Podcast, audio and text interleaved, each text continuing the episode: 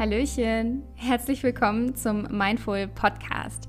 Ich bin Michelle Gavenard und ich freue mich wirklich von Herzen, dass du hier bist, um mit mir Mindful Mindfilling zu betreiben. Hier bekommst du deine wöchentliche Dosis Mindfulness auf die Ohren, um mit mehr Wissen und Verständnis für dich und dein Sein, mit mehr Achtsamkeit und Selbstbestimmtheit durch dein Leben zu gehen. Also, lass uns loslegen. Hallo, ich bin wieder da. und ich freue mich riesig, dass auch du nach dieser langen Zeit, wo es keine Folgen gab, auch wieder eingeschaltet hast und äh, mich bei einer neuen Folge Mindful begleitest. Ich sitze jetzt gerade auf der Rettungswache, ich bin arbeiten. Ich habe nämlich gerade gejournalt und ich fange noch von vorne an. Genau, ich habe gejournalt, weil ich ich habe ja offensichtlich meinen Hintern nicht so richtig hochgekriegt, um hier Content zu produzieren, um Folgen aufzunehmen und auch auf Instagram wollte ich eigentlich anderen Content kreieren, ein bisschen ähm, mehr so Wissenscontent auch, ähm, so wie funktioniert was und so. Und ich habe mich davon so ultra abgehalten von meinem Perfektionismus, weil ich dachte, ich weiß das noch nicht, ich weiß das noch nicht alles und ich habe noch nicht ein richtiges Konzept und bla bla bla. Und dann habe ich realisiert, dass sich das alles so voll um mich dreht. So, so, ich weiß es noch nicht genug, ich kann das noch nicht genug rausgehen. Dann habe ich mir gedacht, so, ja, aber ich will das ja auch eigentlich gar nicht wegen mir machen, sondern wegen dir. So, ich möchte ja was in die Welt raustragen, was ich denke, so, boah, krass, das muss die Welt wissen, das wäre voll gut, wenn man das weiß, das würde einem voll helfen. Ähm, und ganz egal, ob ich da jetzt das perfekte Konzept hinter habe oder ob ich das jetzt schon komplett verstanden habe, wenn ich jetzt denke, dass das eventuell Mehrwert haben könnte, habe ich beschlossen, gehe ich jetzt raus damit. Und ich wollte halt eigentlich von vorne anfangen und eine Basis schaffen und so. Naja, anyway. Auf jeden Fall habe ich jetzt gerade gejournalt. Ich habe ähm, auf meinem Bett gesessen und habe gejournalt hier auf der Wache. Ähm, das Coole ist ja hier mit den Bereitschaftszeiten so, dass ich dann ja unabhängig, also zusätzlich zu der Wachenaufgabe, die es dann immer gibt, aber so tendenziell sitze ich jetzt hier und ähm, habe Bereitschaftszeit. Es könnte jetzt also sein, dass mein Melder jetzt auch während dieser Folge klingelt und dann muss ich erstmal kurz weg. Aber so tendenziell voll cool. Auf jeden Fall, ich habe da gesessen und habe gejournalt und ich bin schon wieder so auf Angst zurückgekommen. Ne? Ich habe da jetzt ja schon ein paar Mal drüber gesprochen. Irgendwie zieht es mich immer wieder dahin zurück. Genau. Und zwar ähm, habe ich ein bisschen gejournalt über Survival Mode und das autonome Nervensystem und das Unterbewusstsein und dann bin ich wieder auf Angst gekommen. Und dass es irgendwie so für mich mittlerweile zwei Arten von Angst gibt. Mm, und dass ich die eine voll zu lieben gelernt habe. Also ich, dass ich das, dass ich mich jetzt tatsächlich sogar manchmal richtig freue, wenn ich ein bisschen Angst empfinde. Weil ich weiß, wenn ich durch die Angst durchgehe, dann wartet auf der anderen Seite so voll das Geschenk auf mich. Und mh, mm, zum Beispiel, wenn, wenn man ja irgendwas Neues machen will, irgendwas, was das Unterbewusstsein noch nicht kennt, irgendwas, was Neues ist, irgendwas, was, ähm, dann ist ja das Unterbewusstsein eher dazu da, zu sagen, so, mm, das Neu, da weiß ich noch nicht, wie das Outcome ist. So, könnte sein, dass wir dabei sterben. So, es wäre ja ungünstig. Deswegen macht es einem Angst. Und Sachen, die man ja, die also so völlig normal für einen sind, die vielleicht aber ja eigentlich sogar destruktive Verhaltensmuster sind, wie zum Beispiel Rauchen, ist ja offensichtlich nicht gut, aber ähm, ist im ist im Kopf so verknüpft, dass tatsächlich, wenn sich die Leute eine Zigarette anzünden, dass dann trotzdem eine Entspannungsreaktion in gewisser, Weise, gewisser Art und Weise ausgelöst wird, weil, das, weil man sich da so drauf konditioniert hat. Und das, obwohl ja natürlich gleichzeitig voll die Entzündungsprozesse in einem Körper stattfinden und man seinen Körper damit belastet. Aber so, ähm, das hat ja bis jetzt in der Vergangenheit funktioniert, so, das, was da war, wir haben es offensichtlich überlebt bis hierhin, deswegen kann man das ruhig wiederholen. Deswegen tendiert man dazu, in alte Muster zurückzufallen oder in Gewohnheiten und so. Deswegen so funktioniert das Gehirn. So, und das dann halt, wenn ich dann ähm, zum Beispiel mit dem Anrufen und so, ich habe das jetzt schon so häufig gemacht, dass Anrufen jetzt irgendwo für mich fast überhaupt gar kein Problem mehr ist, weil ich gedacht habe, jedes Mal geil, okay, ich habe jetzt Angst vor, ich mache das jetzt, voll geil. So, und danach wird es besser. Und ich bin danach auch jedes Mal total stolz auf mich, wenn ich sowas gemeistert habe und dann meine Komfortzone verlassen habe und wieder eine positive Erfahrung gemacht habe und mir wieder selber bewiesen habe, so geil, ich bin nicht gestorben und mittlerweile gehört irgendwo anzurufen, fast fast zu meinem neuen Normal, was überhaupt kein, keine Angstreaktion mehr auslöst. So. Und danach, also wenn man durch diese Angst dann durchgegangen ist und das dann zu der Komfortzone gehört, dann wartet da ja Wachstum und Leichtigkeit dahinter. So. Und die Frage ist jetzt natürlich so, äh, muss ich jede Angst angehen? So mit dem ganzen, ähm, in der Persönlich Persönlichkeitsentwicklungsbubble ist ja so, ja, Wachstum, Wachstum, Wachstum, Wachstum, Wachstum, so ja. Muss ich das alles machen? So, nee, musste nicht. So, ich denke, es ist so die Frage, dass man, dass man die Wahl hat. So, dass man, wenn jetzt so was Neues kommt oder was halt so out of, out of comfort zone ist, und dann hat man die Wahl zwischen entweder, okay, ähm, das, was mir Angst macht, hätte ich aber eigentlich gerne, was normal, dass das normal für mich ist. Ich würde das eigentlich gerne in meinem Leben haben.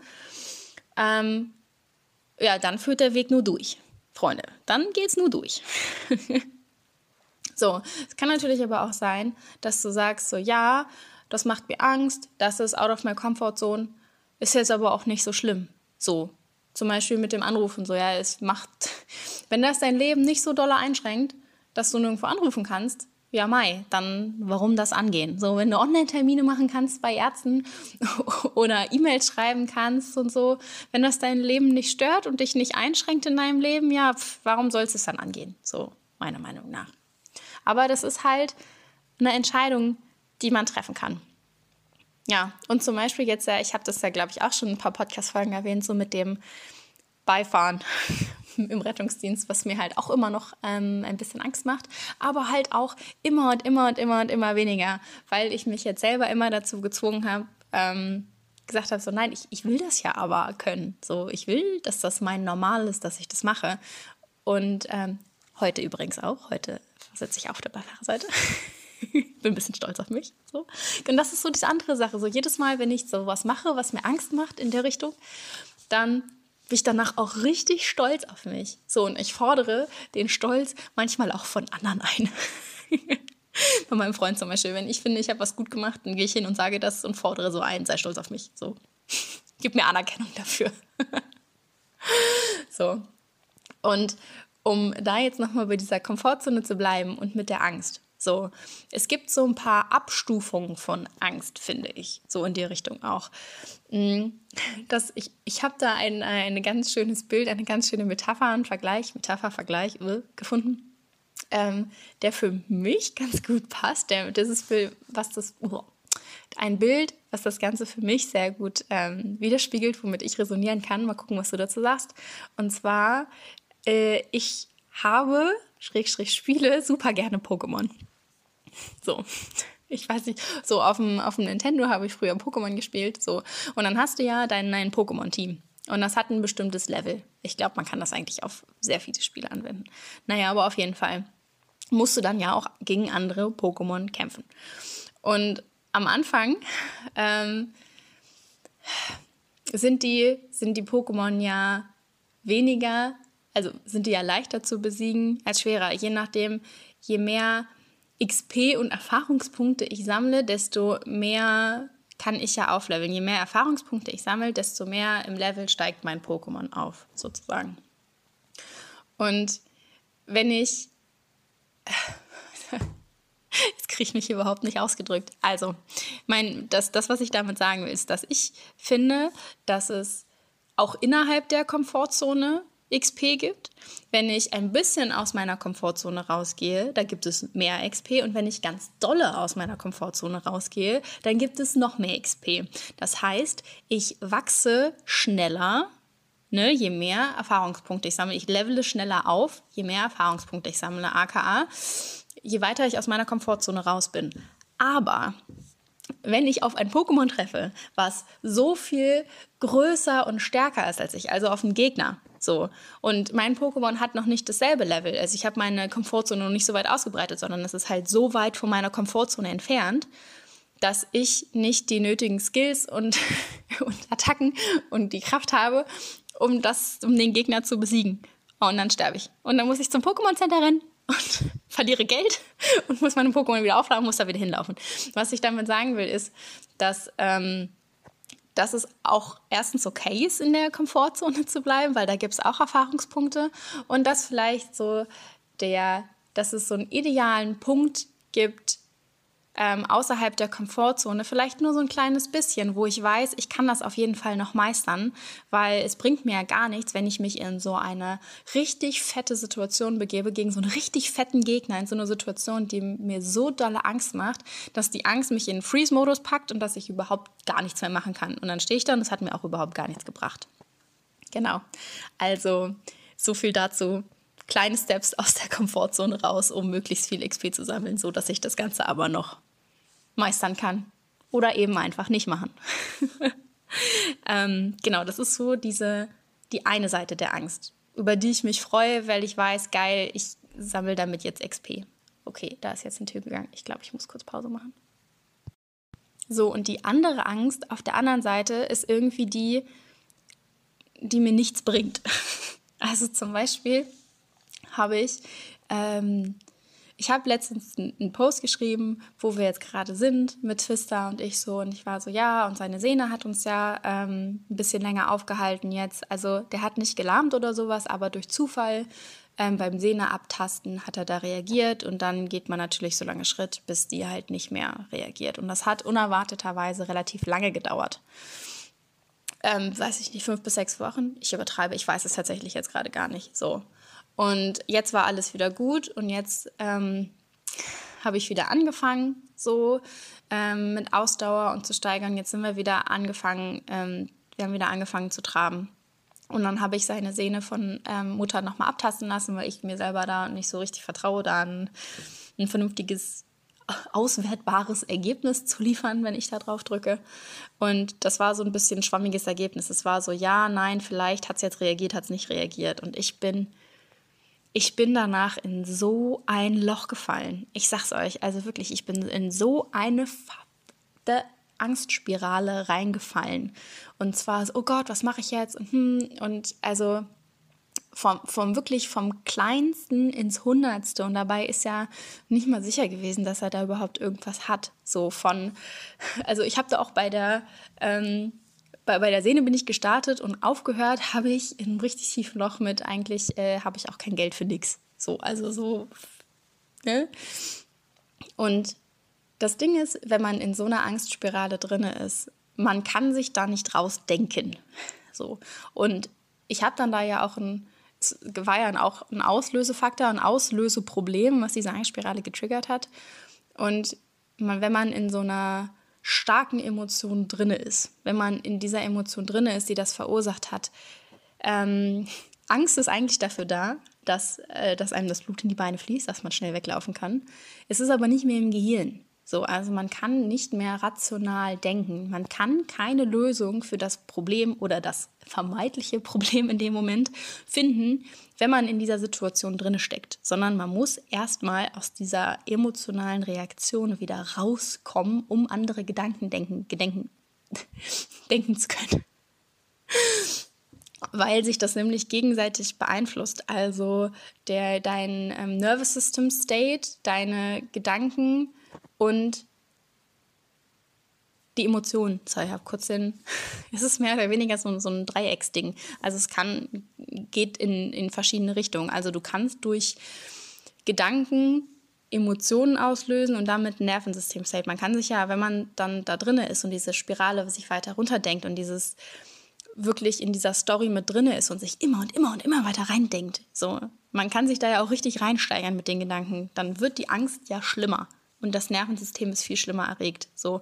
Und wenn, wenn man in einem bestimmten emotionalen State ist, dann ist man, dann zieht man auch eher solche Gedanken an.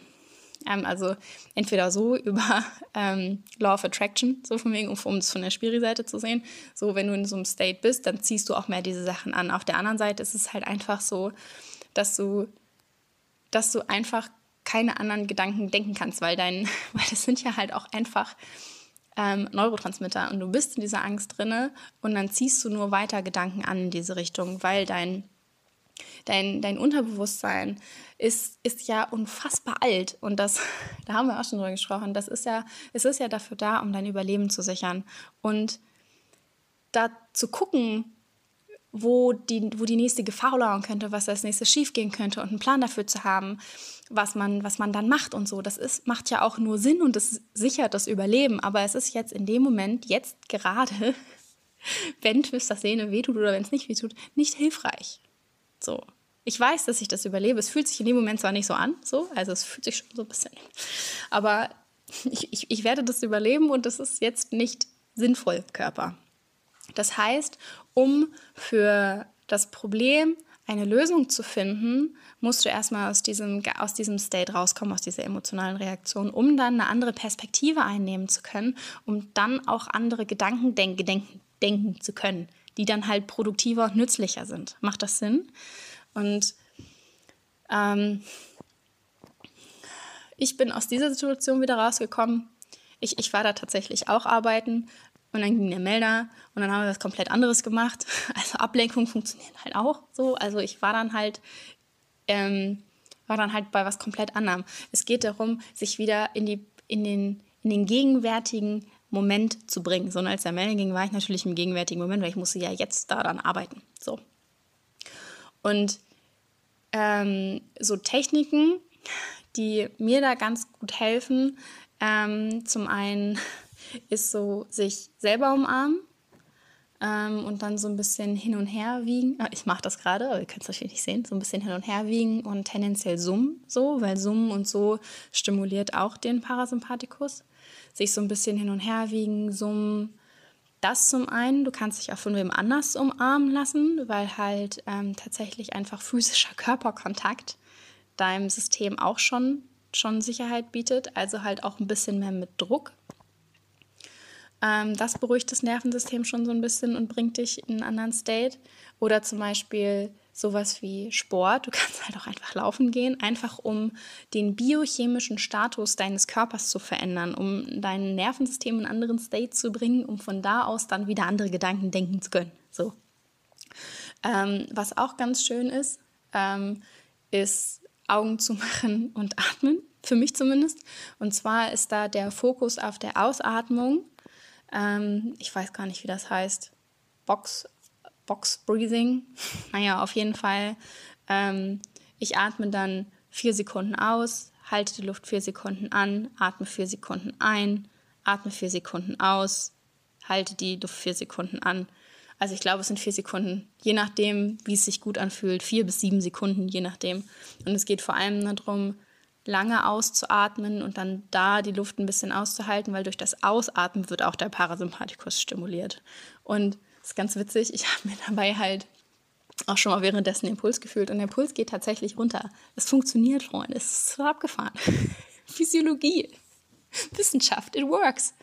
Ja, naja, nur und je krasser diese emotionale Reaktion ist, je mehr du da drinne bist, desto je mehr erregter das Nervensystem ist, desto sanfter muss die Bewegung sein. Also wenn du so völlig fertig bist, dann macht es keinen Sinn, High-Intensity-Intervalltraining zu machen, sondern dann hilft tatsächlich vielleicht eher so hin, und her zu schaukeln und zu summen und sowas, weil das in dem Moment mehr hilft als ähm, als dann diese fette Bewegung da so rein. Also einfach mal gucken, was dir da in dem Moment hilft ob es Ruhe oder ob es Bewegung ist, kann beides funktionieren.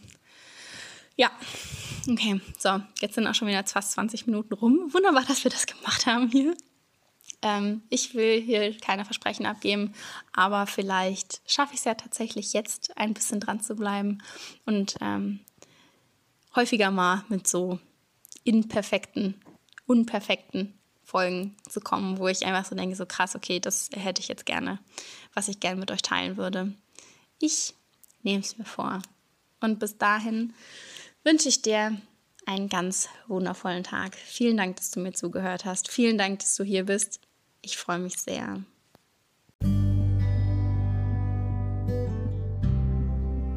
Yep. Das war's für heute. Schön, dass du wieder mit dabei warst. Und erstens, ich bin super neugierig, ob und was du aus der Folge für dich mitnehmen konntest. Schreib mir also einfach gerne eine Nachricht auf Instagram und lass uns austauschen. Wenn du denkst, dass auch andere etwas von der Folge mitnehmen können, dann teile sie doch und deine Mindful Mitnehmsel in deiner Insta-Story und tag mich, at michellgvnt. Vielen Dank für deinen Support. Und zweitens, Fragen, Anregungen, Feedback, whatsoever sind auch immer sehr gern gesehene Gäste in meiner Inbox. Und ich freue mich wirklich immer von dir zu hören. Und jetzt, bis zum nächsten Mal. Fühl dich gedrückt. Deine Michelle.